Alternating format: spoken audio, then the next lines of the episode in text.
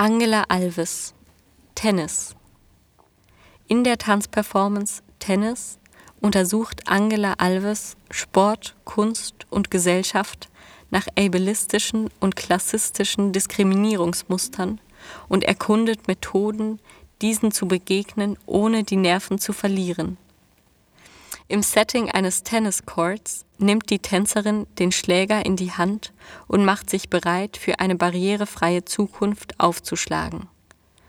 Für die Crip-Künstlerin mit sogenanntem Unterschichtshintergrund markiert der Tennisplatz einen Raum, der für Angela Alves nie vorgesehen war.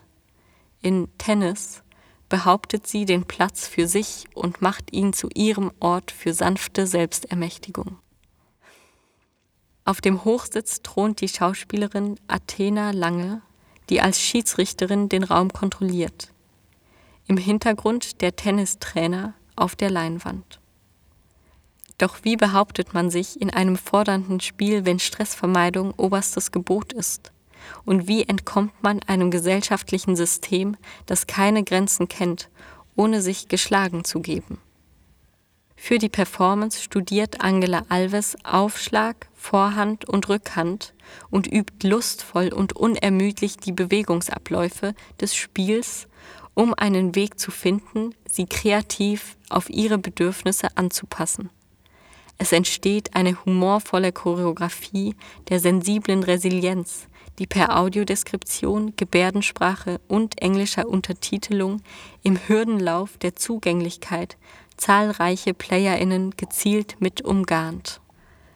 Für die Vorstellungen am 23. und 24. September um 19 Uhr und für die Vorstellungen am 26. und 27. September um 20 Uhr wird eine Audiodeskription für blinde und sehbehinderte Menschen angeboten. Kartenreservierungen nimmt Hanna Aldinger unter barrierefreiheit at sophiensäle.com Säle geschrieben S-A-E-L-E -E, oder unter der Telefonnummer 030 27 89 0035. Bei Bedarf geben Sie bitte an, ob Sie einen Abholservice von den nahegelegenen U- oder S-Bahn-Stationen wünschen. Karten kosten 15, ermäßigt 10 Euro. Behinderte Personen erhalten ermäßigte Karten zum Preis von 10 Euro plus eine Freikarte für eine Begleitperson.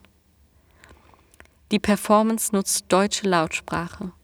Es wird englische Untertitel sowie eine Verdolmetschung in deutsche Gebärdensprache geben.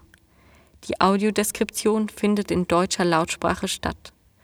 Der Publikumsbereich auf der Tribüne ist bestuhlt. Es gibt zwei Rollstuhlplätze, die nach Verfügbarkeit reserviert oder im Online-Ticketshop oder an der Abendkasse gekauft werden können.